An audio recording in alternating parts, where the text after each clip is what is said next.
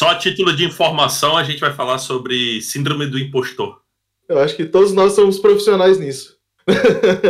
É, um pouquinho. Já fui mais. A terapia me fez, me fez reavaliar várias coisas aí. Uhum. Ah, eu tenho fácil mais de 30 anos de experiência nisso. Se vocês quiserem, é só perguntar também. Se alguém quiser botar no Twitter. Sênior impostor, entendi. Mano, rapaz, aqui é honoris causa.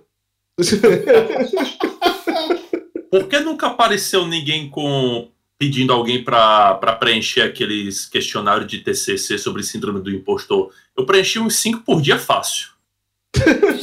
Quem fez é que porque quem fez o questionário achou que não ia ficar bom. Só é impostor se não for verdade, entendeu? Esse é, que é, o- Exato. é que você decepciona de verdade, Victor. Então você não se enquadra no impostor. É verdade. Aí é o ponto. Aí é o ponto. Está cansado dos problemas de programação no seu dia a dia? Então junte-se a nós, Devs Cansados, um podcast bem-humorado e realista sobre a vida de TI. Somos cansados. Somos todos devs cansados. Começa agora mais um episódio dessa série verbosa, porém simpática. Porque eu sei que você aí também é um dev cansado. Todos devs cansados.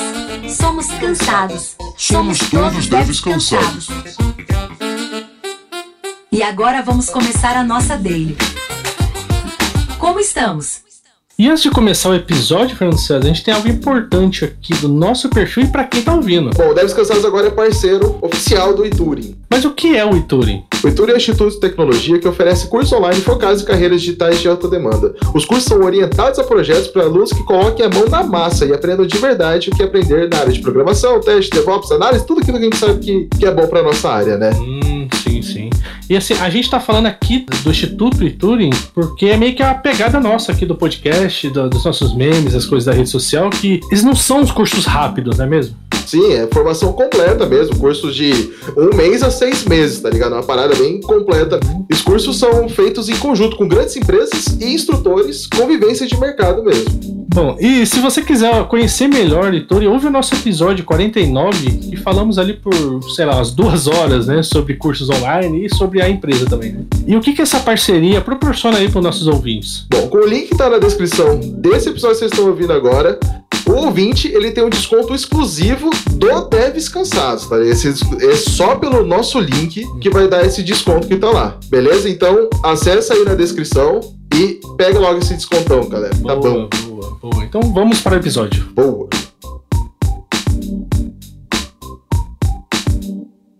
E aí, meninos, tudo bom? Eu sou o Luiz, falo aqui diretamente da, uma das capitais. Poderia ser a capital, né? Vieto poderia ser uma capital. Eu já podia ser uma capital, cara. E eu quero dizer que antes de entrar nesse podcast aqui, eu entrei no site do Cine aqui de Vinhedo e tinha uma vaga lá pra tapa-buraco. E aí tinha uma vaga, eu me candidatei, eu tô aqui. Então, Exato. beijo no coração de vocês, meninos. Salve galera, eu sou o Vitor aqui de Natal. E eu não sei se eu tenho a síndrome de impostor, porque, como já disseram, eu decepciono por padrão. A meta tá entregue, né? Fala aí. Exato. É, eu sou bom nisso, eu sou bom nisso. Pessoal, eu sou a Natália. Eu não sou uma dev cansada, eu sou uma gerente de projeto muito cansada. E eu tô falando de São Paulo. Olá, eu sou a Mila, arroba Mila Laranjeira em todas as redes sociais, falo aqui de BH, então bora lá. Oi, Pessoal, meu nome é Bruce. Eu escuto gente, com uma certa regularidade, inclusive. E sigam a gente lá nos Psis Cansados. Estamos fazendo um trabalho de decepcionar outras categorias também. Boa, excelente. O multiverso cansado é real. O Bruce falando, pareceu, já viu aqueles programas. Agora, ele tava tão motivado que ele parecia aqueles programas tipo em policial que esconde a voz, sabe? Meu nome é Bruce, eu tenho 38 anos, eu. Porque se eu não me identificar bem, eu posso ser impostor sem ninguém saber quem eu sou, entendeu? Temos um ponto aí. Bom, e de Curitiba, eu sou o Fernando César, hoje host dessa conversa aqui. Porra, eu também sou profissional nesse negócio de impostor, hein? Bora lá. Agora relaxe, pegue uma bebida. Descanse em sua cadeira gamer e vamos chorar juntos. Bom, e pra quem ainda não entendeu, hoje a gente tá aqui para comentar sobre algo que aflige não só a gente que é de TI, né, mas o mundo inteiro de alguma maneira, toda e qualquer profissão, que é a, a síndrome do impostor e outras coisas anexas também que estão a essa síndrome. Mas assim, né, pra, pra começar, né, primeiro, vamos lá, defina. Defina pra gente síndrome do impostor, que é essa parada? Eu espero que agora o Bruce fale por uns 40 minutos, mas vamos lá. Eu fiz meu trabalho de cientista cansado. O que, que é o trabalho do cientista cansado? Eu puxei, eu puxei uma extensa bibliografia de um artigo. Fe- Fez uma busca, fez uma busca, pegou o primeiro link e falou, é isso. Exato, não, houve uma curadoria da minha parte, entendeu? Eu, não, mas zoeiras à parte eu abri uns 3, 4, aí eu achei essa, essa revisão sistemática que achei bem legal, inclusive. E aí vou, vou ler ipsis literis a definição que eles colocam na introdução do, do artigo. A síndrome do impostor descreve é, indivíduos com alto desempenho que, apesar do seu sucesso objetivo, é, falham em internalizar essas, essas conquistas e persistem em não acreditar em si mesmos e têm medo de serem expostos como fraudes ou impostores para aqueles com os quais eles convivem. Então, Uhum. tem um começo aí que é importante. Se você já é uma falha de fato, se você é um cara que não produz, se você é medíocre por definição, você não pode ser impostor. Eu acho que você definiu o podcast Deves Cansados. Ponto, tá ligado? O podcast Deves Cansados não é um impostor. Nós somos uma falha. Nós estamos aqui para decepcionar pessoas e cumprimos isso muito bem. É Exato, isso. então tudo depende do teu objetivo e da tua meta, entendeu? E olha que a gente se esforça pra ser impostor. Esse- Mas essa é a diferença entre o impostor e o embuste, né? Ah, importante você estar aí. Evolua. Evolua. Vamos lá. Evolua essa diferença. O embuste, ele é um embuste, ele sabe que ele é um embuste e ele faz um esforço para ser um embuste perfeito e se passar por um sucesso. Uhum. O embuste ele tem plena consciência de quem ele é. Ah, ele é o anti-impostor. Exato. Ele é o anti-impostor. Entendi. Interessante. A síndrome do impostor, a pessoa ela até sabe quem ela é, ela só não acredita. O embuste ele tá cagando se ele é impostor ou não. É, ele sabe que ele é embuste, ele tem noção Não, disso. o embuste sabe que ele é. Ele sabe que ele é um tranqueira e ele mete o louco para que os outros não achem que ele é. Uhum. Ok. Tá, agora eu fiquei, fiquei na dúvida de quantos embustes que eu conheço que se, definiam, se definiam impostores. Pera aí.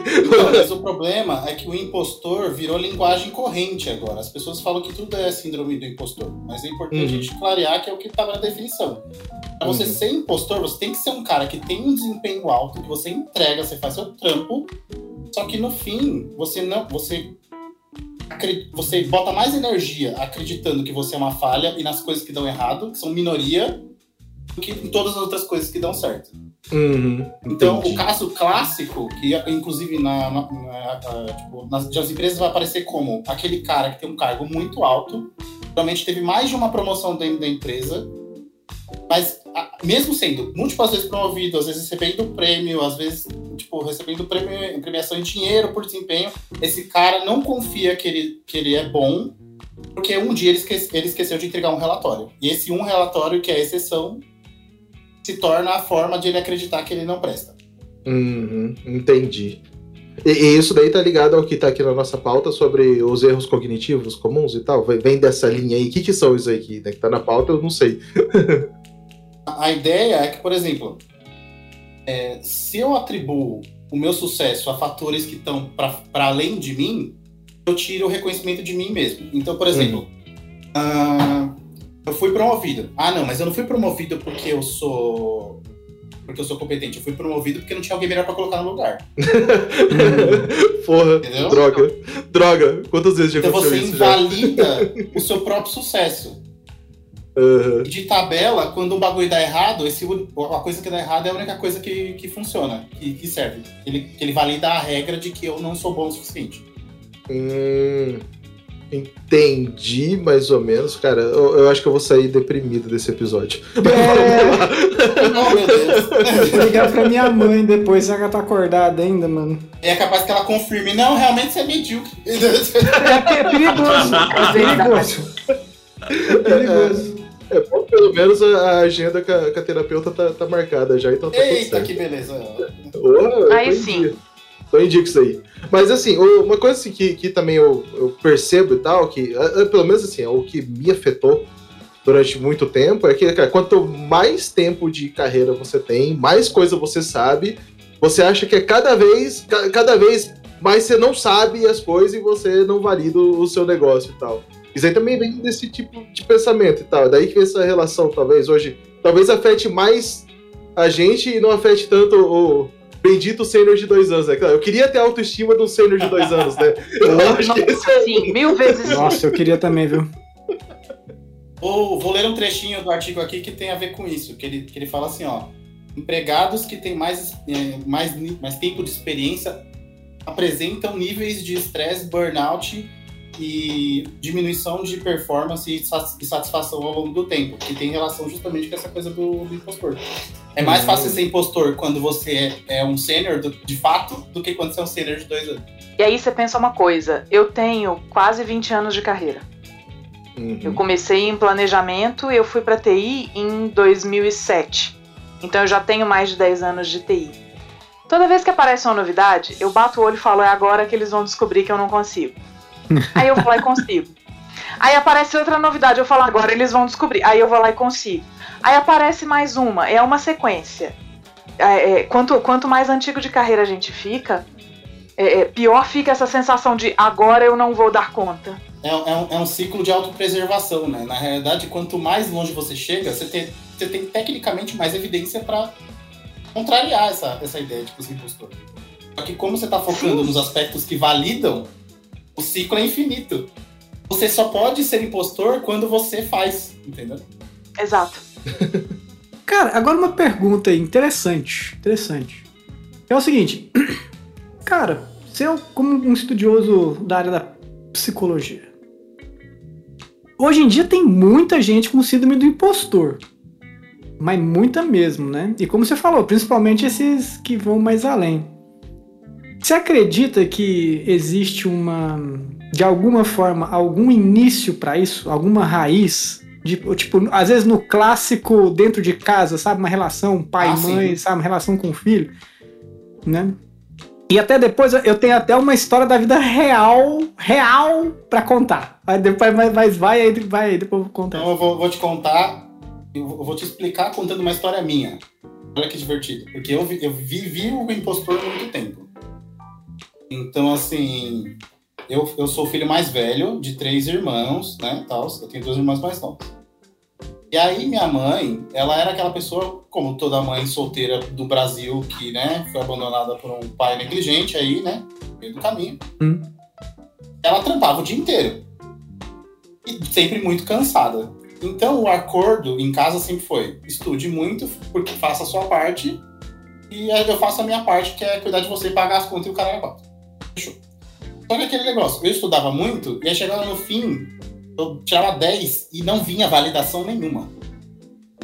Hum. Não vinha nenhum tipo do tipo, "Ca- nossa, que legal, parabéns que deu certo, nossa, que bom que você tá indo longe, nossa, que bom que.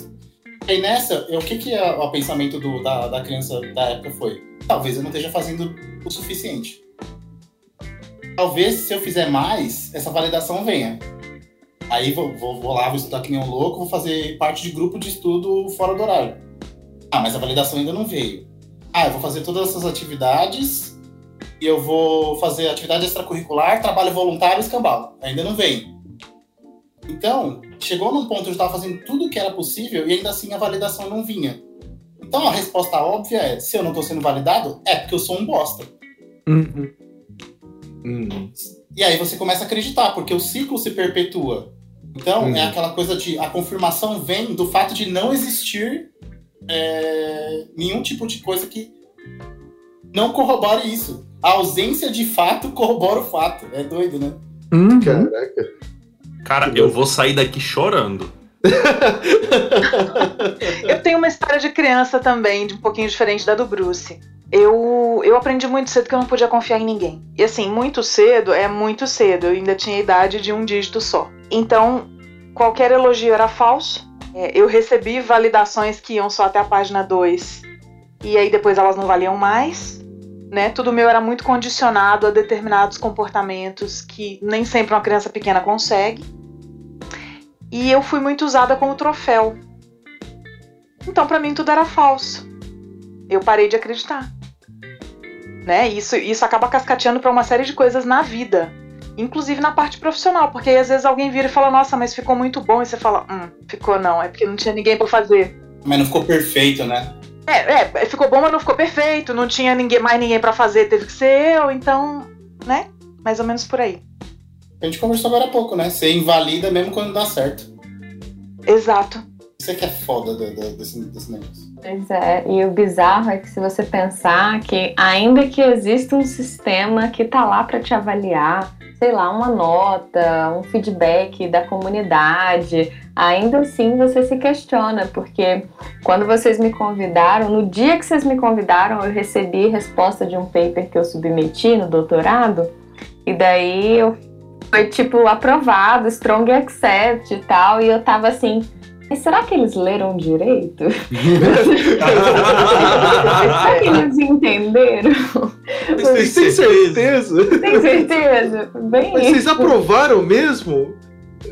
Mais de um aprovou isso aqui? Não, não faz sentido. Não é possível. Três pessoas leram e aprovaram, não é possível. E, Uhum. tipo, o sistema tá lá pra isso, sacou? E nem assim você fica naquela, tipo, será que não tinha nada melhor e eles aprovaram o meu, sabe? Uhum. É, mas é, a gente falou agora há pouco de, de promoção, né? Às vezes, ah, fui promovido porque não tinha ninguém melhor pra promover, é a mesma ideia. É, não, pe- é que não tinha um paper melhor pra colocar nessa edição, por isso que eles aceitaram. Uhum. Entendeu? É, Com certeza. É, eu, quando fui aprovado no- na entrevista de, de emprego, os caras mandaram a proposta de grana. Eu falei, gente, mas tudo isso? É, é- é sério?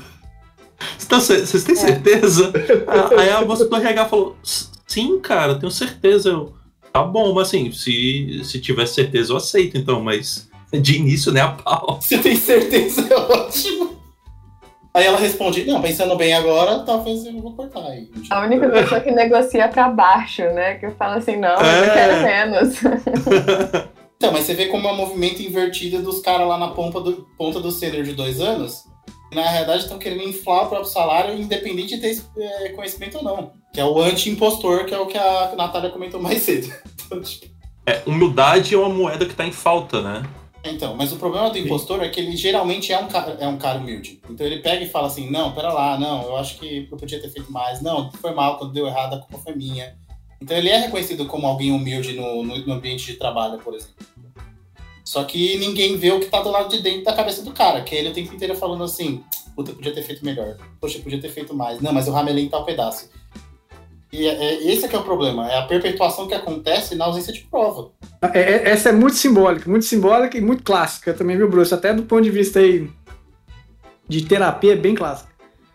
É, eu desde muito novo, né? Eu sempre fui. Eu era jovem, era jovem, era jovem. ainda, ainda não morava em Vinhedo, né? Ainda Não, não, eu nem sabia desse paraíso aqui, eu não sabia. As- No né, meu eu- tempo! Eu tava fora da civilização ainda, né? Do, do primeiro mundo aqui do- dos trópicos aqui. Então, é, eu, eu sempre fui muito, sempre tive muita facilidade, né, com as coisas. E, e a minha mãe, minha mãe é professora da, de letras da universidade, então você imagina muito nerd, muito caxias, muito certinha e tal. Sabe o que é mesóclise? Sabe, né? Sim, com certeza, é.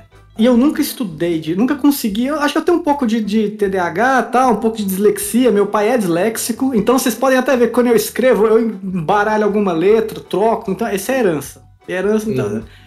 E é um clássico. Eu já subi coisa pra produção com coisa trocada. É maravilhoso, é maravilhoso. Maravilhoso, né?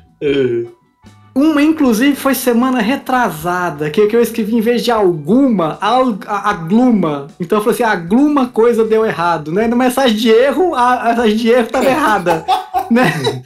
Então é isso, vamos celebrar, né, a dislexia, essa coisa boa, e vamos embora. E aí, numa das reuniões que a minha mãe fez no colégio, né? com as professoras, e minha mãe via que eu não pegava em livro nem nada, e passava, ela chegou para meus professores e falou assim: olha, vocês têm que ficar esperto que meu filho engana vocês.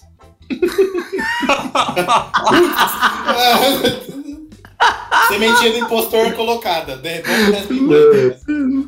Não, essa daí, assim, essa foi a mais clássica, assim, sabe? Mas tiveram outras, obviamente, ao longo dos anos. Mas é que essa foi muito simbólica, né? É, então, é isso, né? Vamos, vamos celebrar aí, né? Essa, essa coisa sensacional de relação parental aí que se constrói e deforma muita gente. É isso aí, vamos lá. Então, mas você pensa nesses caras que, tipo, não. Por que, por que, que tem uma parte das, das pessoas que sentem a, que é impostor o tempo todo?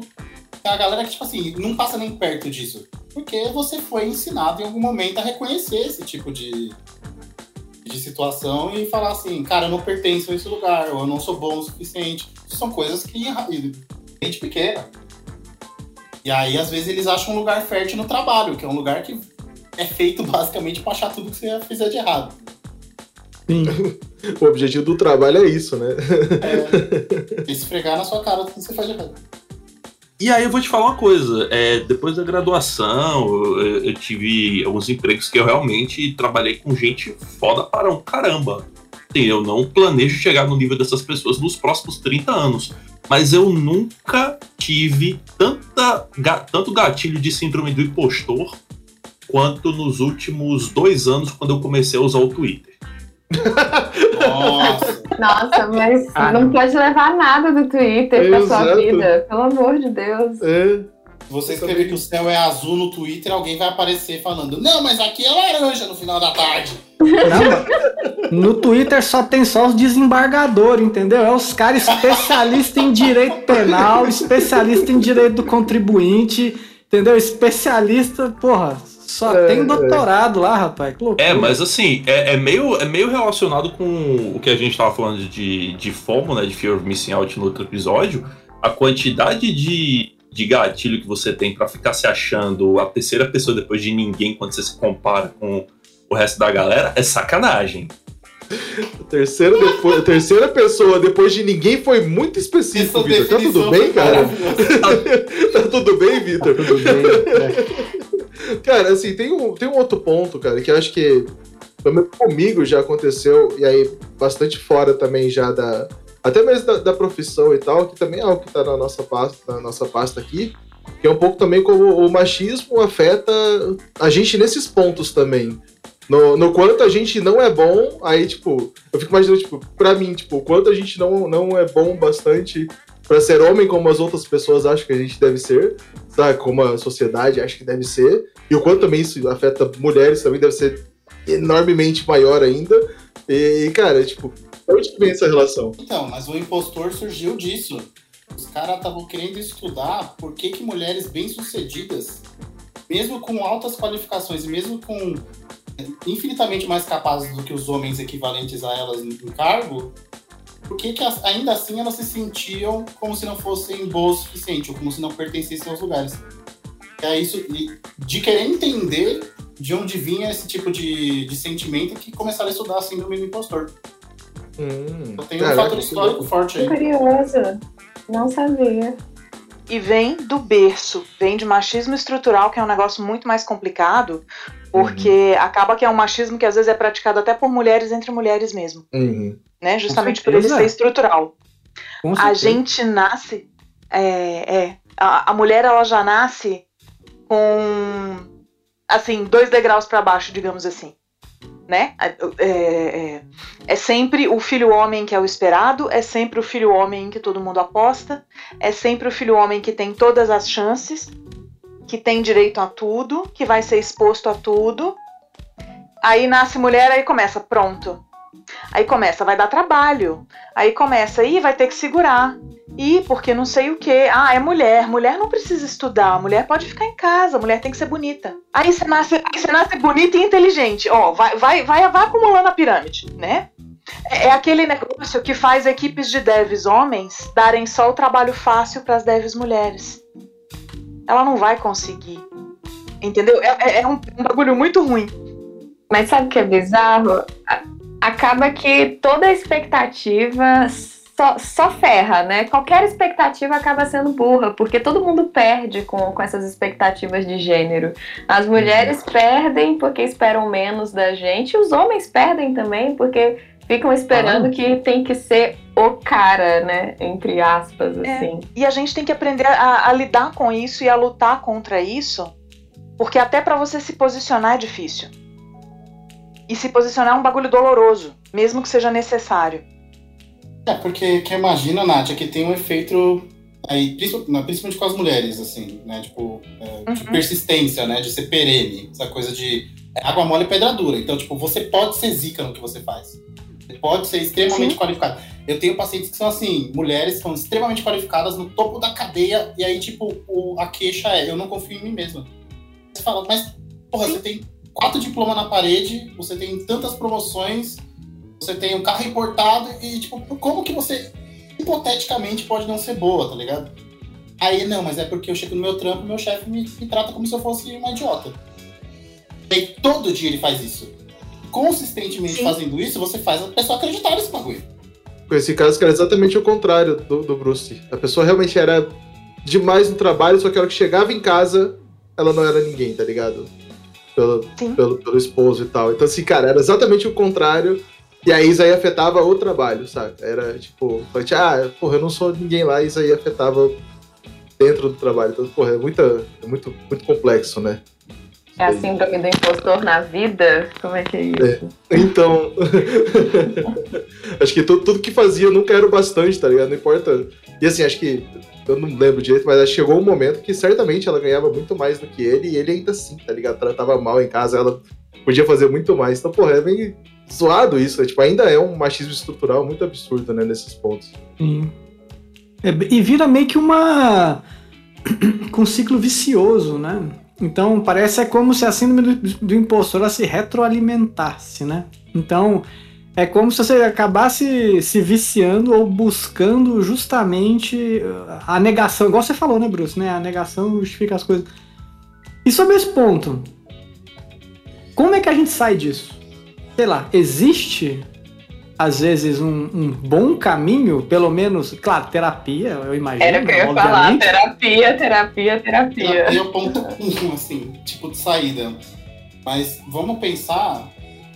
é, tipo, vamos fazer a inversão, né? Se, tipo, se o processo de se acreditar impostor envolve invalidar aquilo que dá certo e supervalorizar o que dá de errado, é justamente você treinar o cara para inverter a polaridade disso aí. Então, não, é, tu, tu é impostor? Beleza, me conta. É, ah, tu te- fez mestrado, doutorado, especialista no bagulho todo e você é, você é zica. Quantos papers você publicou? 10. Esse- Só nesse ano? Entendi, legal. Saquei. saquei. e, e teve tre- e teve três filhos enquanto fazia o doutorado? Saquei. Nossa, loucura, hein? Rapaz, E ainda fez doutorado de sanduíche na, na, China, na China? Aprendeu mandarim também? Nossa, que loucura. Ave Quantos caras Maria. que falam mandarim? Aí você- nessa de você checar e falar assim, um exercício que eu gosto de fazer muito é falar assim, quantas pessoas em volta de você tem isso que você me descreveu? Aí a pessoa pega e fala, não tem ninguém na, na minha empresa que fa- faz isso, que tem tal qualificação, fala tal idioma. Aí você fala assim, ah, entendi. Então você é desqualificado sendo a única pessoa que possui isso, entendi. Aí a pessoa meio que... Você pode virar pra ele e falar assim: parabéns, você é o melhor impostor que tem. Toma aqui um prêmio. Aí fica mais impostor ainda. Ai. Exato. Exato. Desculpa, essa tava tão na beira do gol. Desculpa. Essa veio quicando, cara. É, bola- É, eu sou prova desse argumento do Bruce. Porque eu tirei três certificações da Microsoft com a minha filha pendurada no peito. Eita. Minha filha Nossa. mamou dois meses e meio. Parabéns. Parabéns, Nossa cara. senhora. Então, chega pros caras e pergunta assim: e aí, ó, se você tivesse que cuidar de um cachorrinho, né? Nem uma criança, se você tivesse que cuidar de um Uhum. cachorrinho doente, você ia dar, ter a moral de tirar três certificações da Microsoft? Não, entendeu? Aí é esse que é o rolê. Um outro troço que é bom é número. É. Número é maravilhoso. Eu botei um produto no ar. É, então. Eu botei um produto no ar e assim, naquelas, né? Nossa, mas. Eu podia ter feito isso melhor, eu podia ter não sei o que, não sei o que, não sei o que. Aí eu abri o indicador um mês depois. Um milhão de acessos em um mês. Porra. Aí eu fiquei sem argumento, né? Não, não, não, não- talvez não, não precisasse ser muito melhor, né? Aquele síndrome Eu acho que eu fiz esse troço certo, né? É, então. Desconfio. Nesse rolê de terapia, o que me ajudou muito foi realizar que a régua é imaginária, né? Tipo, a, a régua quem coloca é a gente, Sim. sacou? E a gente sempre pode, porque é uma coisa que eu fiz muito ao longo da vida, tipo assim, eu superei uma, uma barreira, eu vou arrumar alguma coisa melhor e mais desafiadora pra fazer. Então a gente pra tá sempre. NASA, agora eu tenho que eu tenho que ir pra NASA, ser fellow do MIT, de Harvard e de Stanford ao mesmo tempo. Senão... Exato. Então a, a régua quem coloca é a gente, sacou? E isso minha terapeuta me ajudou muito a perceber. Que não adianta, você pode vencer todas as barreiras, vão surgir novas, sacou? Sempre vão surgir novas. Nu- nu- nunca tá bom pra gente, né? Porque o negócio é que, por exemplo, eventualmente, vamos supor, por exemplo, nossa, eu sou um grande impostor, sou tão impostor que eu peguei e estudei tanto que eu virei o especialista número um no planeta sobre qualquer assunto. Aí, só que o que, que a régua mental vai falar assim? Pô, você é especialista em um bagulho, mas você podia ser em dois, hein? Pô, você, você é o melhor especialista do mundo, mas você não ganhou o Nobel. Essa parada aqui da regra vocês não ouviram, mas eu tava com o microfone mutado e batendo palma aqui. Maravilhoso. Pô, Vitor. Da próxima vez abre o microfone também. E vocês sabem também uma coisa que me ocorreu aqui? Eu acho que também, na verdade, é a gente também entender que o mundo também é meio zoado. Entendeu? Você, não, às vezes não é só uma. É, é. A gente, a gente tem que. É bacana entender também que, sei lá, pessoas no trabalho, principalmente no trabalho, né? Que é onde a gente passa a maior parte do nosso dia. Cara, tem muita gente bagunçada dentro do trabalho. Inclusive, tem umas estatísticas bem, bem sinistras aí de fala que de sociopatas, né, em cargos altos, né, ou seja, a quantidade de sociopata em cargos mais elevados é tipo bem assustador, assim, sabe? Tipo, em, em- eu não tenho essa pesquisa em mãos, mas já me falaram Não, mas dela, é, enfim. é alto o número. Mas por que que esses caras chegam tão longe? Porque eles não duvidam deles mesmos. Esse é o ponto. Sim. Entendeu? Se você é um cara que é excelente no que você faz, mas a síndrome do impostor te barra, ela te barra, inclusive, de, por exemplo, se eu sou um cara muito bom e eu recebi, por exemplo, uma premiação, ah, não vou postar no LinkedIn. Porque pega mal, né? Tem que ser humilde, tem que ser Ah, não vou- humilde. Então, não vou, não vou compartilhar com os meus amigos que eu, que eu ganhei, que eu publiquei um artigo com, com alta aceitação dos revisores, porque, pô, pega mal, se eu falar isso, você pau no cu, arrogante. entendeu? Quando na verdade você só está sendo validado por algo que você de fato fez. Sim.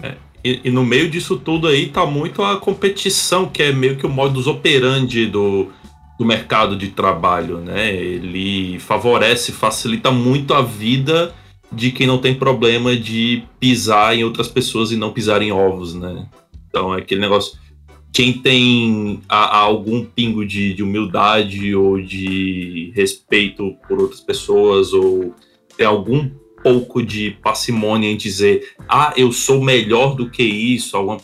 Quem pensa em ser honesto com as suas qualidades e com seus defeitos acaba ficando para trás nesse, nessa competição que favorece a competição desleal pra caramba. né? Uhum. E existe um conceito torto de humildade que também é usado. Que humildade não é você se apagar. Exato. Exato. Humildade é você reconhecer que você tem mais para aprender.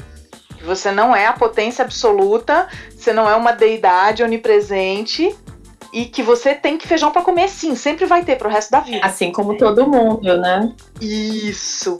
Mas o conceito de humildade em vigor é que você se apague, você não pode ter mérito, porque se você diz que você tem mérito, você não é humilde. E engraçado, isso é semeado, por exemplo, o Brasil é um país católico, né?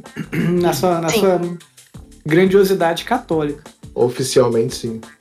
E, e isso vem muito, né? Ou seja, você meio que. Isso é difícil de entender, né? Eu falo porque, por exemplo, embora eu tenha crescido numa família católica, eu acabei simpatizando muito com o Espiritismo. E o Espiritismo, na minha opinião, se você não tomar cuidado assim, com quase que algumas interpretações, ele, ele pode transformar em alguém assim, tipo, o mártir do, do universo. Você entendeu? É, então, então, isso também vai muito ao encontro do que você falou, que é entender o que que o humilde significa de verdade, né? E, e não tomar isso como Não, mas eu, eu tava discutindo com o paciente semana passada, que eu, que eu falando assim pra ele, né? Tipo, olha, Jesus era extremamente humilde no modo de viver, mas ele nunca deixou de falar que ele era filho de Deus também. Exato. Sim. E aí você vai ver o que, que é o símbolo da humildade dentro do, do- dentro da simbologia católica. É o cordeiro. O que, que acontece mesmo com o cordeiro? Ah, ele é degolado. Né? É, e assim, é, existe um fetichismo na cultura brasileira, um fetichismo por martirismo, né? Se eu É, me martirizar, eu serei bem visto. Não, materialmente falando, você vai ser deixado pra trás. né? Ni- Ninguém vai te pagar a mais, ninguém vai pagar suas contas por você ser um mártir. E, Vitor, você falou uma coisa muito interessante, cara. Que realmente é algo mais nosso latino aqui. Porque o norte-americano, ele é um cara cheio de ego. Né? Que a gente conhece tal, não sei o quê. E tem um amigo meu, muito próximo, e ele trabalha né, num, num órgão do governo lá norte-americano. E ele fala que existe uma. Ele é acadêmico também, né? E ele fala que existe meio que uma, uma piada entre os, entre os acadêmicos lá, que eles falam que o norte-americano se acha tão bom que 60% dos americanos se acham top 10 do mercado. Aí sim. E os outros 40 tem certeza que são. Não, Exatamente. Assim, só pra, pra gente virar, assim, pra gente pegar o próximo aqui, cara, tem um negócio muito interessante que tá na pauta aqui. que Eu quero que alguém me explique gas, gaslighting. Mais impostor que tá aqui. O que, que, que é gaslighting? Eu não, não tenho ideia. Vamos lá, Bruce. Também quero saber. Não, intro- introduz aí. Intro, introduza pra gente, Nath, que eu sei que você manja desses paranauês. O gaslighting foi eu que botei na pauta. Eu, eu ainda tô pesquisando o que é mesóclise que o, Ne- o Luiz falou lá. Pergunta pro Temer que ele te explica. É Darmiei, Darmiei, Darmiei. E- e- Esse meme aí, ele, é- ele é o, É, ele é o mesóclise. Boa. O pronome fica no meio, entre o verbo e o restante. Exato. Não, mas o gaslighting é o seguinte. O gaslighting é quando as pessoas. É uma técnica. Eu vou chamar de técnica porque eu acho que é o que descreve melhor mesmo. É uma técnica que é utilizada para fazer você duvidar da sua própria sanidade. Tá? Isso em abuso é, é muito comum.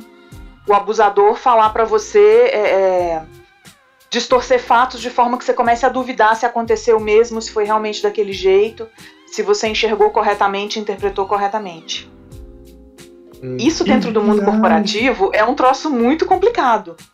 Calma aí, calma aí, calma aí. Eu vou só anotar mais um negócio que eu tenho que falar com a minha terapeuta hoje. Sessão dupla essa semana, né? Vou só anotar mais um negócio aqui que tá. Caceta. Meu Deus. E, e- e, assim, to- é aquele negócio, né? Todo dia sai um embuste e uma pessoa com síndrome do impostor de casa. O embuste, ele vai aplicar gaslighting. Uhum. Porque ele vai chegar e falar assim: não, mas você tem certeza que você fez? Imagina, você não sabe fazer isso. Você falou outro dia que não sei o que, que você não tinha condições. E a pessoa começa a duvidar se ela consegue mesmo. Uhum. Então, tecnicamente, é- é, tem o- a gente pode usar um termo latim, é tipo filha da puta. Exato. Exatamente. Entendi. É uma categoria de filho da puta, sim. Você tem razão. É um O subtipo. subtipo é, dos filha da puta é os que aplicam gaslight. É típico de relacionamento abusivo, né? Essas É estratégias verdade. clássicas de, É. de relacionamento onde o cara quer tirar a mulher de maluca, essas coisas assim. Hum. Isso, é uma das primeiras coisas que eles usam. É, é, é isso, tirar você de maluca. Humanos, é humanos arrombados, né? Também. tem- tem- Agora é latim. E ficou menos arrombados. O cara tá fazendo o clado dos pau no cu, entendeu? É isso. É, É, outro dia, outro dia eu vi uma frase muito interessante que é se, se filha da puta voasse, não dá pra ver o céu, né? Então. então assim, vê como Então, filha assim- da puta eles são, que eles iam falar assim, ó, ó eu aqui em cima e vocês trouxa É. aí embaixo, entendeu? Esse é, o, esse é a treta Exatamente. filha é, é, Uhum. E ainda vai falar, vocês não conseguem voar. Você, você, você não dá conta mesmo? Ia ser desse jeito. Mas o foda do gaslight é que, no, no- da mesma forma que ele é uma forma de controle, no- por exemplo, no relacionamento, nos relacionamentos é, conjugais, isso é uma forma de controle. Então o cara geralmente faz isso com a mulher, faz ela se sentir uma, uma cocô o tempo todo, porque ela não tem forças pra ir embora. E rola uma coisa parecida no trampo, entendeu? Na, na- na- nas relações profissionais, na, no acadêmico acontece muito, a Nath, a Nath e a Mila com certeza deve ter bastante coisas do tipo de orientadores abusivos que produzem alunas que não acreditam em si mesmas, mesmo que elas sejam excelentes. Meu Deus. Isso é muito Exato. Meu, Isso é porque pra não abafar o cara? Por exemplo? Sim. Ego é um problema. né? É. Eu acho que É, vem é um ego problema. mesmo. A gente já falou, Eu já, conheci essa palavra na treta da Google, lá, a demissão da Timnit, Gebru, a galera da ética da Google. Elas postaram muito que, assim, o que, que eles estavam fazendo? Agora eu entendi o que, que significa, né? Mas o que, que eles estavam fazendo? Eles estavam, tipo, é, eles constantemente é, é, empurravam o trabalho delas para escanteio. E aí, quando elas tentavam trabalhar, eles convenciam ela que elas estavam entrando em, em combate com eles, entendeu? Ah, mas você é muito combativa. Ah, mas você só causa problema e não sei o quê. Sendo que ela só estava tentando fazer o trabalho dela e estava sendo impedida de fazer o trabalho dela. Mas aí você consegue virar a narrativa e convencer a pessoa que ela não consegue trabalhar porque ela é combativa. E não ela está sendo combativa porque você está impedindo ela de trabalhar. Entendeu? Então, essa virada de narrativa, agora tudo ficou claro pra mim. Obrigada, Nath. Uhum. Oh, É, essa parada da Timnit Gebru foi uma das paradas mais escrota que, que eu já vi rolar no meio corporativo. E olha que eu não sou muito versado em meio corporativo. E aí você Boa. volta naquela questão anterior lá do machismo. Né? Uhum.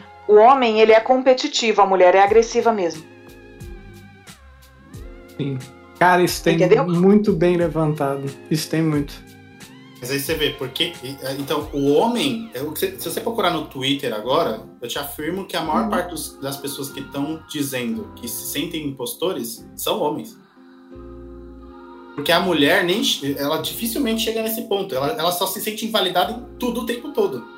As que Exato. chegam no pedaço de se sentir impostoras já estão fora da curva.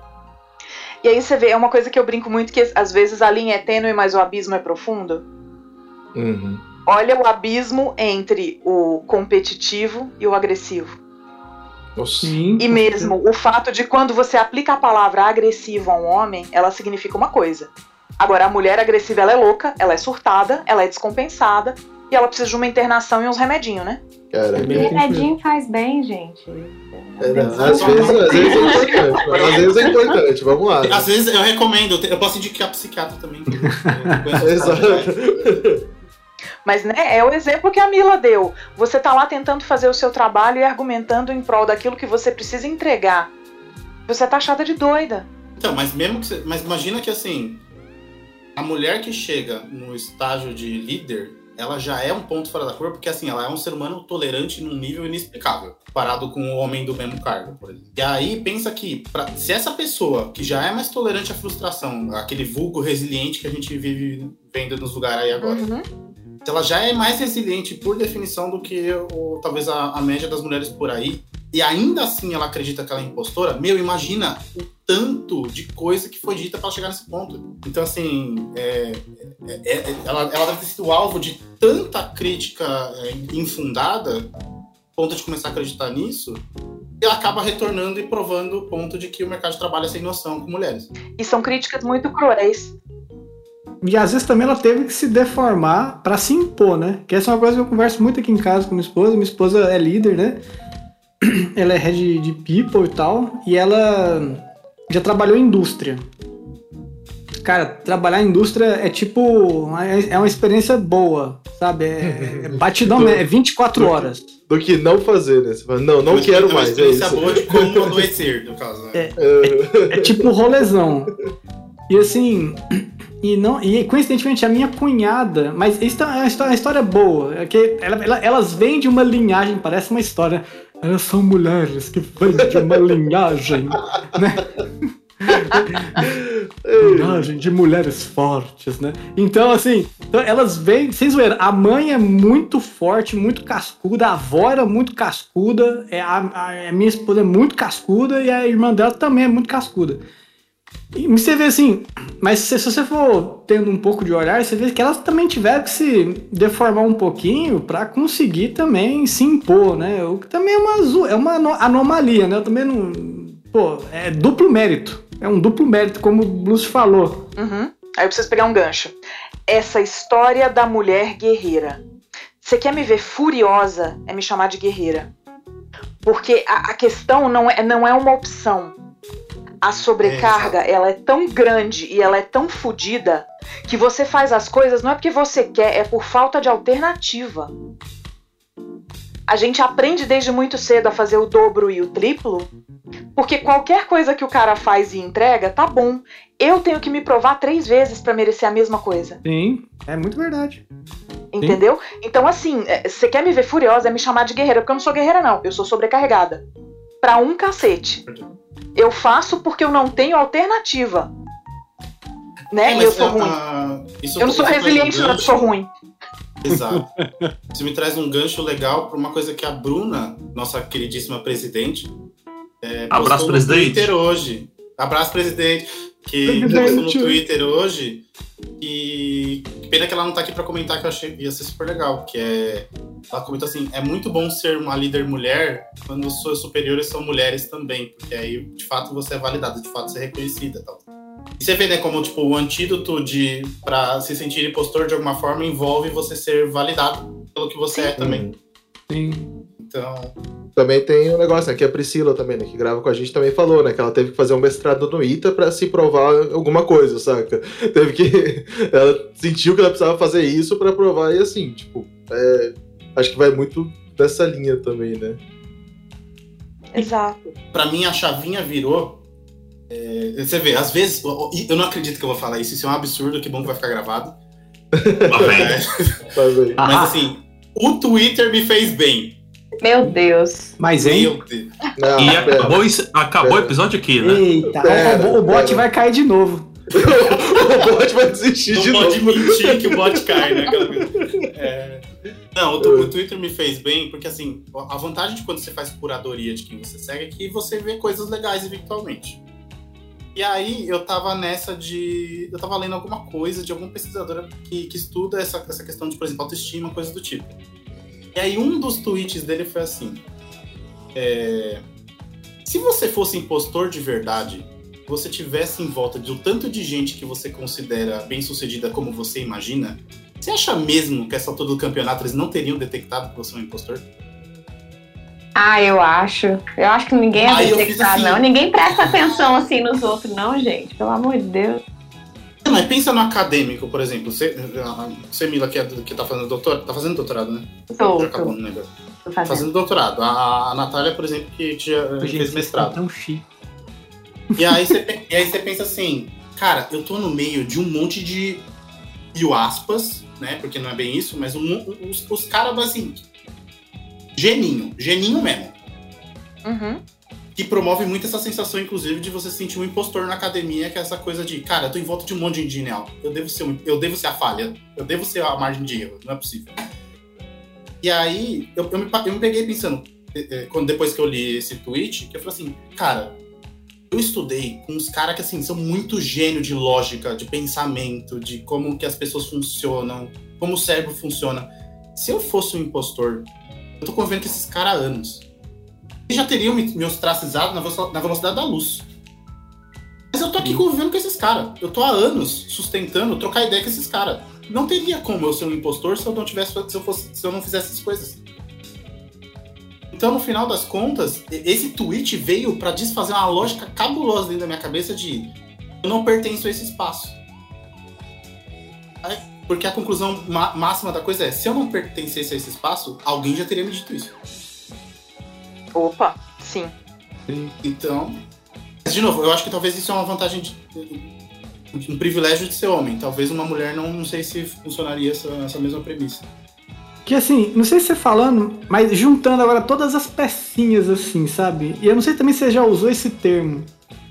Mas o, essa síndrome do impostor, na sociedade que a gente vive hoje, será que ela não pode ser de fato algo encarado como estrutural mesmo? Porque, porque, olha só, tem desde a questão da criação, né, questão que a gente levantou do berço, né, da questão às vezes da, relação mal resolvida com a mãe e tal, expectativa, com, que a- muitas pessoas eh, são, eu, são acometidas com isso, inclusive eu, é bem clássico. Depois você, e depois em paralelo, por maioria estatística, você é submetido por uma cultura católica, que também tem isso dentro dela. Depois você vai para as rodas sociais como colégios da vida, que são mini corporações, né? Guardado todas na... que também tem as questões lá, ainda mais se você não, não é da turma mais popular. Por exemplo, eu sofri muito bullying quando eu era mais novo, porque eu era muito baixinho. Eu, por um milagre da natureza, eu cresci, né? Um pouco. Mas cresci alguma coisa. Então, cara, eu sofria muito bullying, tomava porrada mesmo. Então, assim, então você imagina. E logo depois você vai pro mercado de trabalho que ainda tem o- o- os, os tarja preta, ainda os doidinhos, né? Os, os, os sociopatinhos escondidinhos de disfarçado de competente aí.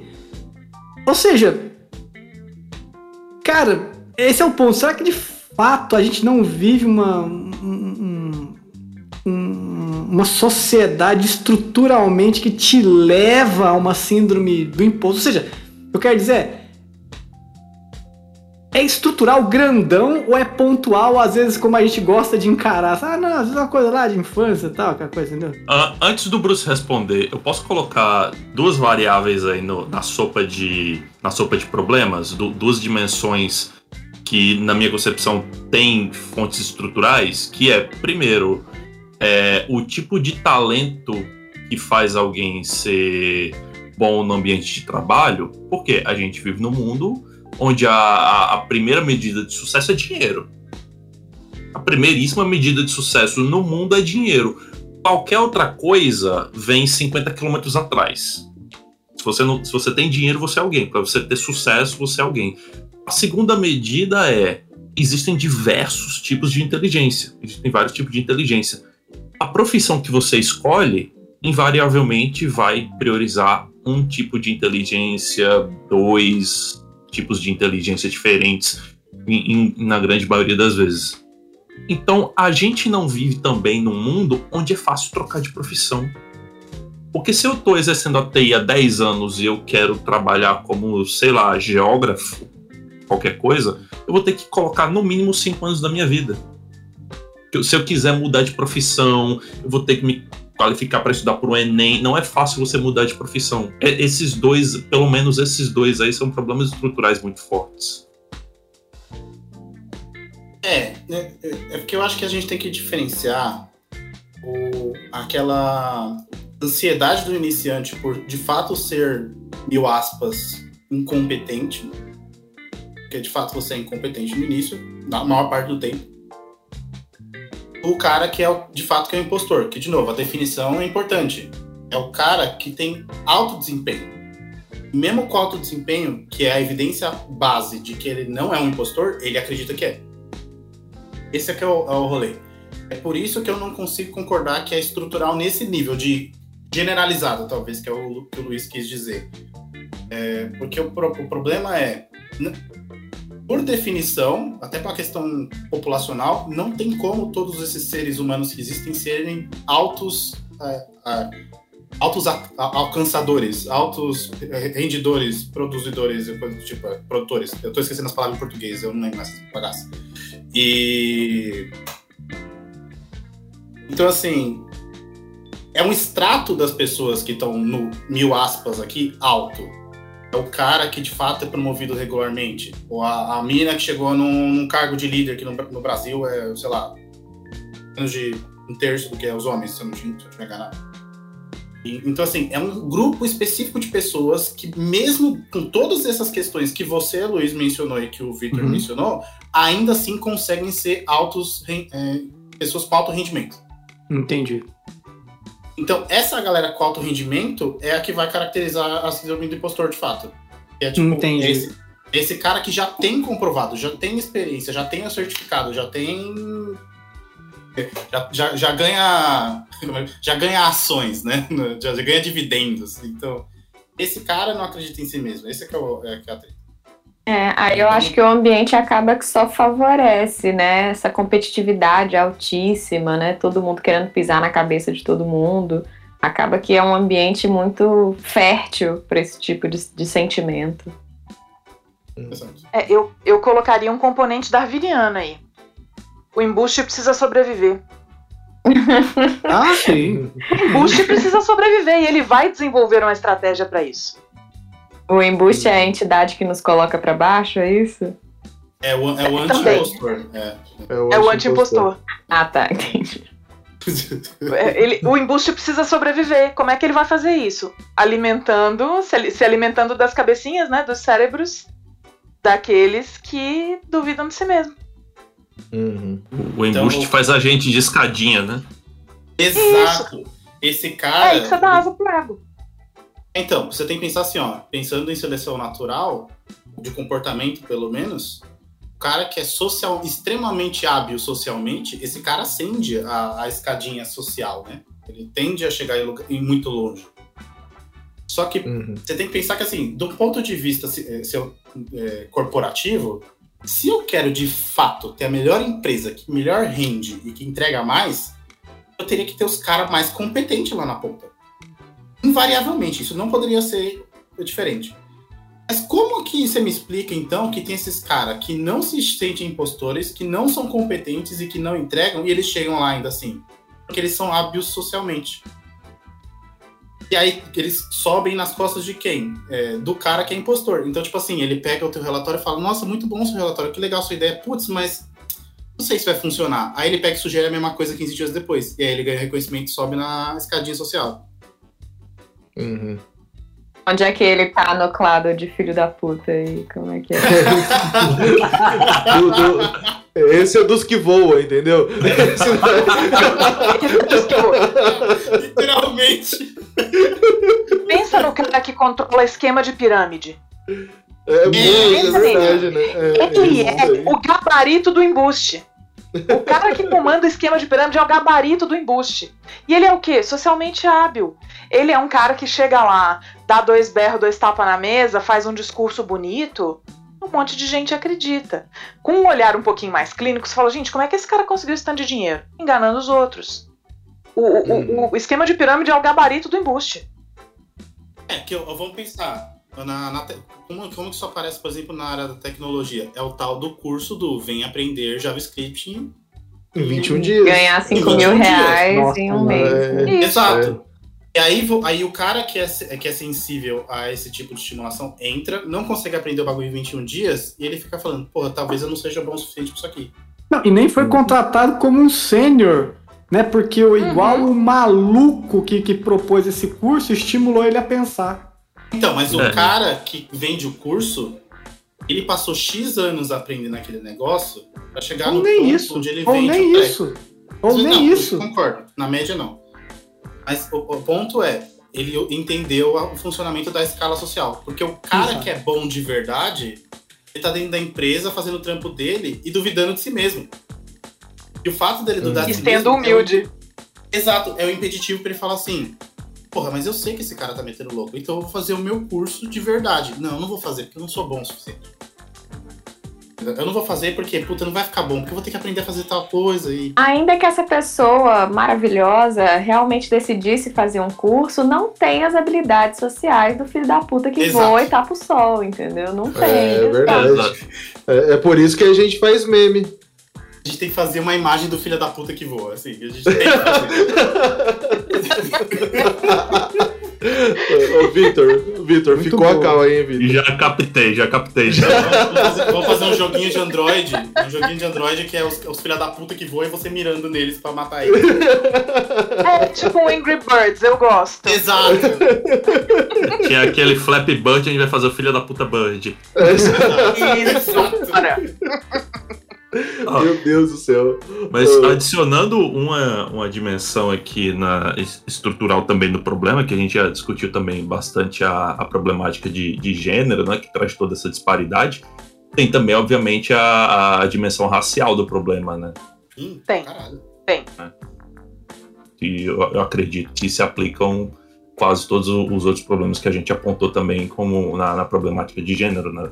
É, e assim, você vai olhar esses cursos de JavaScript em 5 horas de Zero to Hero, é tudo homem branco medíocre que quer pagar de louco. Tá metendo louco Novinho, falando. né? É, tudo homem branco que tá metendo louco ali falando, eu sei mais do que todo mundo, eu explico o JavaScript em 10 horas. Você vai ganhar 20 mil com o meu custo de 10 horas. E ele se sente completamente confortável em meter esse tipo de louco. Porque ninguém vai provar ele ali que ele tá errado. Sabe?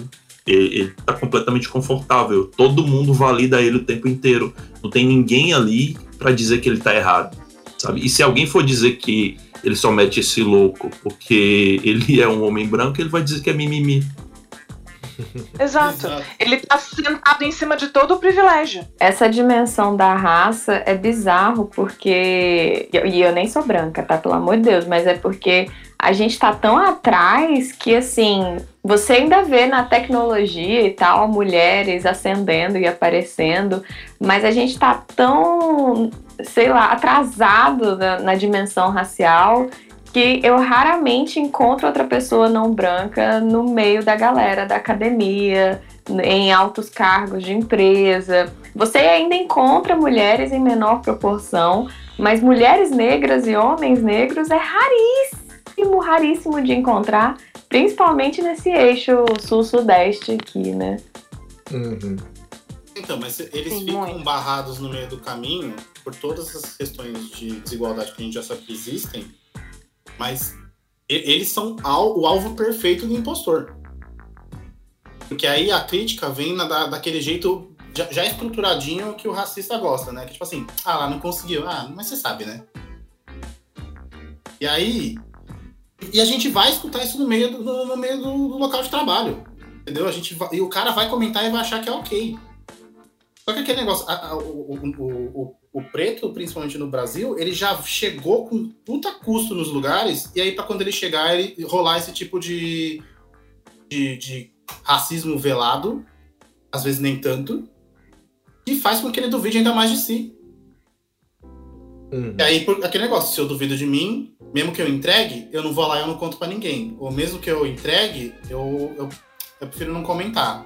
Ou mesmo que eu entregue, putz, mas você viu do meu coleguinha branco ali que ele fez, ah, tipo, 75% do que eu fiz, mas olha como ele é, como ele é legal. Entendeu? É, e, a- e a, a gente acaba. É o mesmo esquema com a mulher, que acaba ficando mais impostora, mais humilde, porque se abrir a boca para se vangloriar, vai ser dita como arrogante. A mesma coisa a mulher negra, principalmente, né? Se, se for esses dois, Sim. essa interseção aí de recortes, se ela abrir a boca para falar eu sou boa, as pessoas vão ler como arrogante, entendeu? Como tá se achando e tal. Então, mas o, o antídoto para isso, a meu ver, antes do, do Vitor comentar, é justamente a, ensinar para o pessoal que a, a, a diferença entre ser arrombado e só se só, é, só compreender que o que você fez é real é ver se aquilo que você está expondo existe. Então, assim, ah, eu sou bom, consegui uma promoção. Bom, você foi promovido. Você não tá falando assim, ó, sou tão zica que eu poderia ser promovido. Tem uma diferença. Entendeu? E eu, eu acho que é, tipo, se as pessoas fizessem mais isso, o LinkedIn seria um lugar melhor, inclusive. Opa. Não tem mais jeito pro LinkedIn, eu não acredito. Ah, já Toca desistimos, já. já desistimos. Não, o. LinkedIn não dá mais. Tem que acabar. Então, um, um- um recorte subrepresentado que a gente precisa falar dele também é o das pessoas com deficiência, né? Que aí você vê cada vez menos em posições de destaque, em posições de liderança, né? Tudo que a pessoa com deficiência é, é, tenta fazer acaba sendo é, é, entupido de capacitismo porque a pessoa tem uma deficiência, né? É, é- é bem complicado isso também. Acho que talvez até mais complicado do que as outras situações todas. Eu, eu acho que a- todas essas, esses, essas subcategorias aí, eu acho que elas são, tipo assim. Acho que o sorvete do problema é você ser invalidado mesmo quando você de fato é aquilo. Uhum. E aí Exato. os extras que vêm por cima são essas outras camadas de problema que, que vem. Então, tipo assim, uma coisa é você ser invalidado. Se você for vai invalidado e você for preto no Brasil, o bagulho fica louco. Se você for invalidado Uhum. e você for deficiente, fica louco. Porque, tipo. É...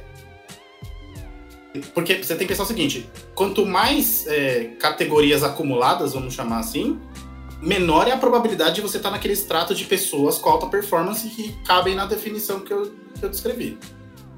Então, se você Sim. chegou, você já é assim, um ponto ultra fora da curva. E aí, mesmo. Olha como é doido. Mesmo sendo um ponto ultra fora da curva, a pessoa acredita que ela é um impostor. Por quê? Porque ela foi invalidada todo o caminho. É aquele negócio. Água mole, pedra dura, tanto bate até que fura. E aí você começa a acreditar. Uhum. E aí, pra desfazer o trampo. Porque você tem que lembrar que os caras com alto rendimento, a gente tá falando do carinha que entrou no mercado de trabalho com 18 anos, a gente tá falando dos caras que estão ali no, nos 30, nos 40, nos 50. Esse cara tem chão. É, mas é um chão inteiro de gente metendo pau. É cheio de filha da puta voador roubando mérito. Uhum. E aí chega na terapia, mano, você tem que ver. Você chega pro cara e fala assim: não é possível, velho. Você é zica, olha o teu currículo, pelo amor de Deus. Não, mas não é tão bom assim. Aí você fala, putz, Hum. o que mais ele deveria esperar, entendeu? Não é porque o cara não consegue compreender a realidade como ela é. É que agora já tem toda uma distorção que foi construída ao longo do tempo. Agora, uma De dúvida. muito tempo, né? uma dúvida sobre essa definição, porque e- eu entendi que tipo você precisa ter evidências de que a pessoa ela tem méritos, tem conquistas para você considerar uma síndrome do impostor. Mas o que, que acontece com aquela galera que nem conseguiu alcançar esses méritos ainda porque se deixou vencer pelo pe- pela sociedade Barreiras. constantemente te apagando, sabe? A pessoa que, que tá, sei lá, no início de carreira, talvez, e que ela quer detectar, tô fazendo pergunta pra audiência, ela quer detectar que, que ela tá passando por isso, sabe? Que tipo, que ela tá se deixando apagar comentários que às vezes não são reais, né? Sobre o desempenho dela, sobre a capacidade dela. Como que detecta se você tá nesse nível onde você ainda não tem méritos acumulados na vida? Eu acho que a Nath já deu a letra antes. É, siga os números. Por mais, Siga que a gente, por mais que a gente tenha um milhão de críticas ao método educacional e como a gente atribui notas, eles são um indicador. Então, assim, cara, não tem como você ser um bosta que só tira 10. É por definição impossível. Uhum. Não tem como você, é, tipo, vou dar um exemplo. Às vezes eu me sinto im- é, impotente em relação ao fato de que o planeta tá em- aquecendo pra caralho. Aí eu decidi plantar árvores. Não tem como eu ter entregado 200 mudas de araucária e ser um bosta. Uhum. Eu tenho um A gente número precisa lembrar. Uhum. E a gente precisa lembrar que um dos métodos que existe pra você provar teorema é por absurdo. Uhum. Você tá provando por absurdo. Você não pode ser um bosta se você conseguiu X e X. Então, assim, eu acho que, pro, por exemplo, pro Júnior especificamente, ó, um abraço pro Júnior aí, ó, e passantes, né, que o pessoal tá falando separado. Uhum. Júnior e passantes. Eu acho que o negócio é o seguinte: se você tá no início da carreira, você tem que entender que é, não dá pra se comparar com o cara que entrou no MIT, entendeu? Eu acho que tem Uhum. um, tem um quilômetro de distância entre as coisas. Se você tá no mercado de trabalho, você já é um baita sinal de que pô, não tem como se comparar com o MIT. O cara do MIT, ele não passou por isso. A- Até inspirado nisso que você falou, cara, é entender, às vezes também, a fazer um exercício de entender que o mundo é maior do que a gente compreende ele também. Sim. Né? Ou seja, tipo, é normal você ter essas pessoas extraordinárias e, mano, tudo bem. Tipo, e a gente não vai chegar nisso, cara. É isso A também, régua sabe? que a Camila comentou, que eu acho que é importante trazer também, é essa coisa de pensar assim, ó. Eu olhando em volta aqui da galera, qual que é a média do que a galera faz? Ah, a média da galera faz tanto. Você tá fazendo mais ou menos do que isso aí. Cara, tô fazendo mais. Com base em que número? É importante esse detalhe, tá? Não é, não é com base no vácuo. É com base numa evidência Uhum. concreta da realidade. Então. Vamos, vamos pensar um. vai, um Qual que é uma medida boa de um, um jovem adulto? Vai, me ajudem aqui, porque eu não consigo lembrar mais. Não sei Uma medida boa de dizer. jovem adulto? É. Passou no vestibular. Porque aí Legal. passa uma massa grande. Legal, passou no vestibular. É... Pô, sou um bosta, não sei o quê, porque eu só passei aqui na... na Federal do Interior, eu não passei na USP. Meu amigo. Vai ver o número de pessoas que passam em universidades é, públicas, vai ver o número de pessoas formadas no país, você vai ver a discrepância. Aí você vai entender que o, o- o simples ato de você passar numa universidade pública já é um ponto, assim, ultra a ser considerado. Uhum. Então, se você tirou uma nota alta na redação do Enem, parabéns, você já é um ponto fora da curva. É, e dá até pra ir mais perto. Número de inscritos versus número de aprovados. Se você É. passou, meu amigo, você já tá na faixa do milagre. Sim. Eu, eu- eu tinha, tinha uma estatística que, quando, toda vez que eu converso com algum psicólogo de outro, de outro lugar que eu conheço por acaso, que eu falo assim: minha turma começou com 120 pessoas e se formaram 10. Caramba. Então, assim, se você chega no fim, se formou e se acha um bosta, eu, o que, que eu vou falar dos outros 90% que nem chegaram lá? Então, assim, você tem que ter algum, algum milestone, não sei como é que traduz isso, mas assim, tipo, algum, Um marco. Mar. O Marco. algum Marco. marco que vai ser o simbólico pra, te, pra identificar se você já tá entre a média, acima da média, abaixo da média. E aí, a depender do caso, se, você se classifica. Mas o importante dessa classificação, que geralmente as pessoas não fazem direito, é que você tem que ser justo. Sim. Uhum. Então, assim, isso vale pro bem, isso vale pro mal. Então, tipo assim, eu sou. Vamos pensar aqui em bagulho, eu sou muito ruim. Eu sou muito ruim. Ai. Com limpeza eu sou muito ruim. Então, assim, cara, eu me esforço, mas não vai. Entendeu? Diferente com organização. Organização eu acho que eu me dou super legal. Então, eu- se eu faço essa avaliação justa em relação a que é meu ponto forte e qual é meu ponto fraco das, no, no geral, é muito, mais, é muito mais improvável que eu vá cair no bait do impostor, porque eu vou estar sendo sincero comigo mesmo de saída. Então, acho que essa é uma boa forma. É, a gente comentou sobre bastante maneiras, né? algumas maneiras né, de tentar passar por isso, mas é lógico, né? Terapia é sempre a primeira indicação. Vai lá, troca uma ideia, tem terapeutas muito bons pra ajudar a gente. E- mas assim, o ponto é, a, a gente também, enquanto gestor ou gestores, é, nós podemos perce- tentar perceber isso daí, tipo, às vezes próximo das pessoas, né? Ou tentar, tipo, ou tentar encontrar gestores que, que percebam, né, quando a gente também tá passando por isso. E, tipo, existe, né, uma, uma maneira também da gente levar por essa linha também. Como que a gente percebe quando a pessoa, quando alguém próximo da gente tá passando por isso daí? Tem alguma maneira, algo que poderia nos ajudar pra isso? Eu, eu não sou gestor, mas eu vou dar a dica e eu, eu acho que a Nath vai falar super bem em relação a isso. É, A dica é os números. Então vamos pensar no. Se, se os caras estão tudo vendendo parecido, por que, que tem uns que eu vou lá e eu elogio e tem uns que eu deixo passar batido? Isso já é um baita, uma baita coisa pra você ficar esperto. Mas principalmente, essa coisa do impostor vai aparecer muito como falas de insegurança no, no local de trabalho. Então, ah, nem ficou tão bom assim. Ah, mas eu fiz de qualquer jeito. Ah, mas eu entreguei o que deu. Então, e aí você vê que o cara fala muito isso e ainda assim ele entrega pra caralho. Isso é um baita sinalizador de que talvez esse cara não, não acredite muito no potencial dele. Eu, eu, eu acho que uma forma legal de você ajudar esse cara é chegar pra falar assim: Porra, isso aí você fez de qualquer jeito? Imagine então que você fizer direito, hein? Porque, cara, você é zica. Olha, olha que da hora que você não. Meu, aquele relatório eu nunca vi igual. Uhum. Então é importante você validar esse, esse trabalho que existe. Entendeu? Entendi. E a Nath aí, ela me fala mais Uhum. sobre isso também.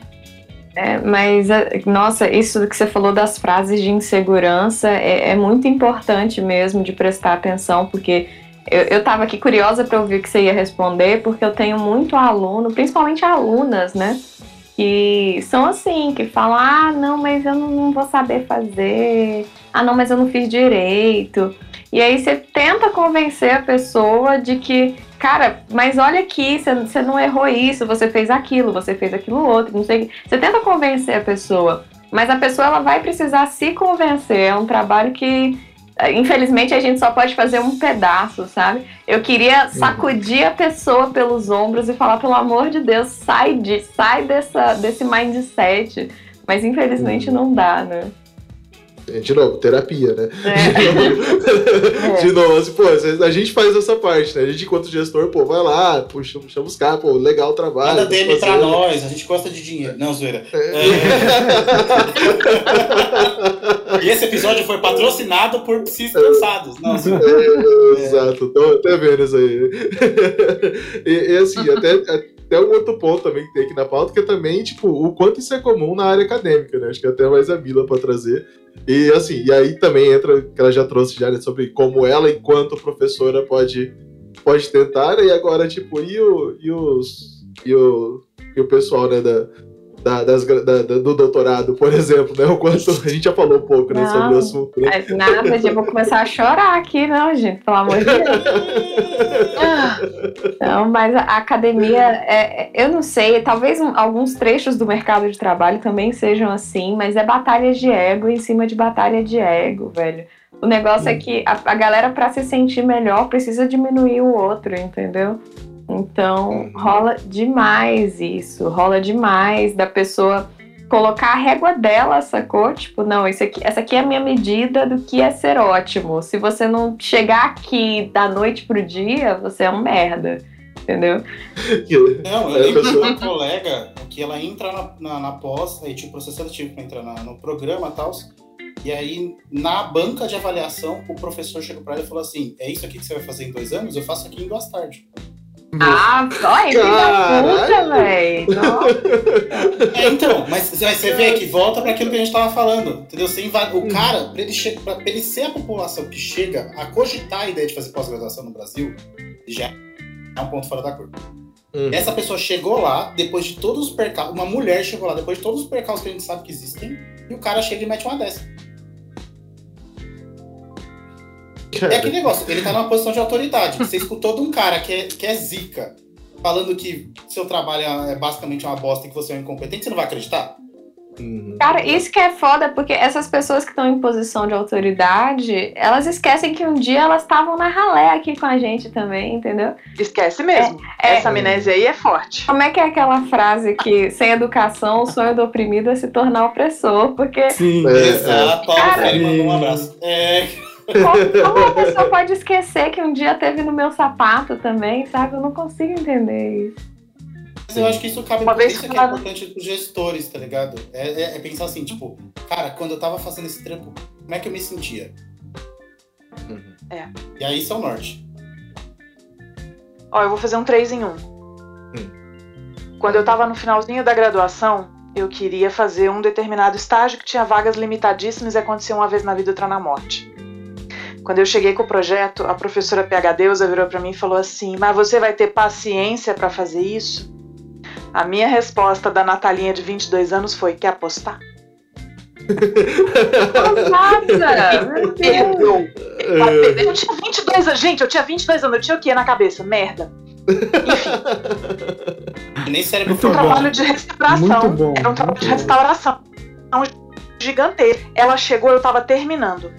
Ela pegou, olhou assim, nossa, mas esse aqui ficou complexo, não sei o que, não sei o que, não sei o que. Eu olhei bem pra cara dela e falei, e aí, tenho paciência ou não tenho? Que É, isso, mas assim, muito- isso, Muito isso é ousada, né? difícil, tá? Muito doida, mas é, é, assim, isso é, isso é muito difícil, tá? Não, não é um negócio que eu falo assim, saia fazendo, porque cada um sabe de si, dos seus limites.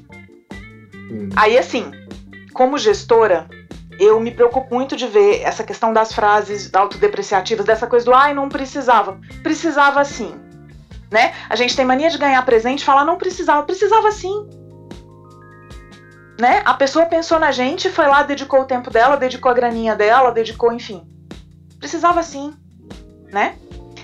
É, e assim, já me aconteceu de uma vez uma pessoa que, que era liderada por mim virar pra mim e falar assim: Eu gostaria que você me avaliasse com a sua régua.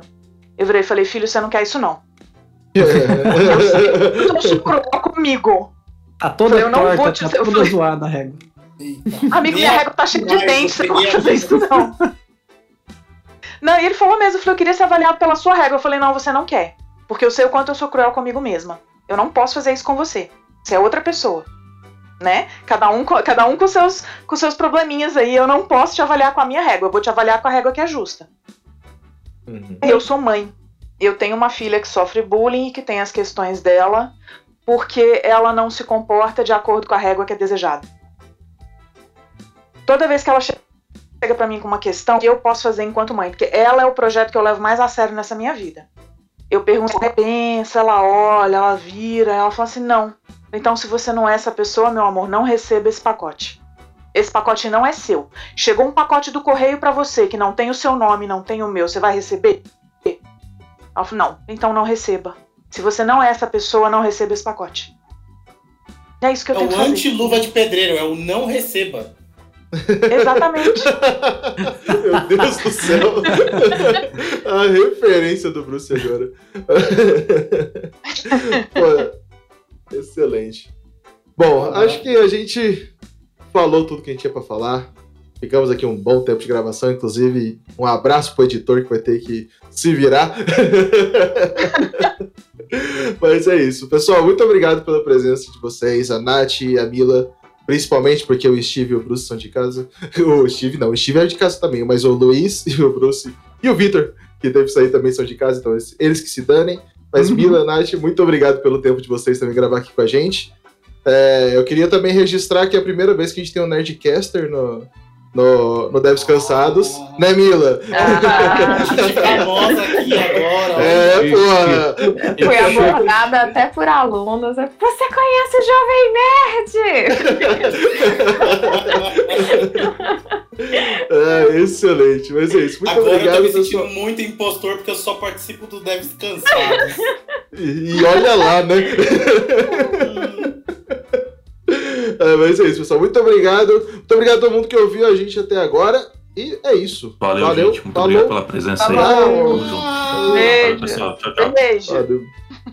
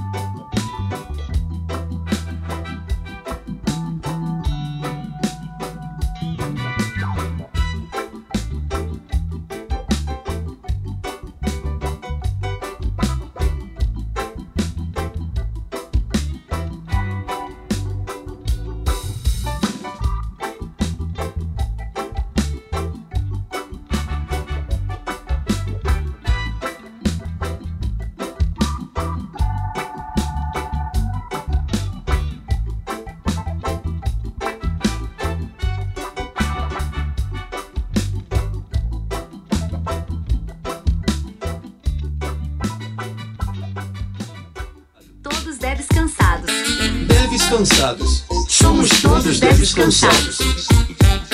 Deves cansados. Somos todos devs cansados. Isso me lembra muito, eu, eu sei que não é a pauta, mas eu preciso compartilhar isso que hoje eu ouvi, eu achei brilhante, sensacional. Mostrou assim, ó, eu em 2015. Já lembra daquele aquele jogo que tinha, você botava uma cruz, botava assim, sim, não, sim, não, sim, não, e uma caneta. Aí você falava, diabo, você está aí? Né? Aí Ah, sim. ela falava assim, diabo, você está aí? Aí a canetinha inclinou assim pro sim, né? Aí o cara, nossa, bom demais, eu pensei que eu tava sozinho. Vamos aqui, vamos ler o Salmo 18 aqui. Fenomenal. Mas, Ai, assim, tá longe da pauta, mas não tá, porque na realidade a síndrome do impostor tem altíssima relação com sensações de solidão no trabalho. Ok. Talvez um demônio, nesse caso, um encosto, seja o diferencial para você se sentir mais competente. Ok. Principalmente se o encosto responder, né? É. Eu só queria dizer que eu tenho um cagaço, eu planejo dormir hoje.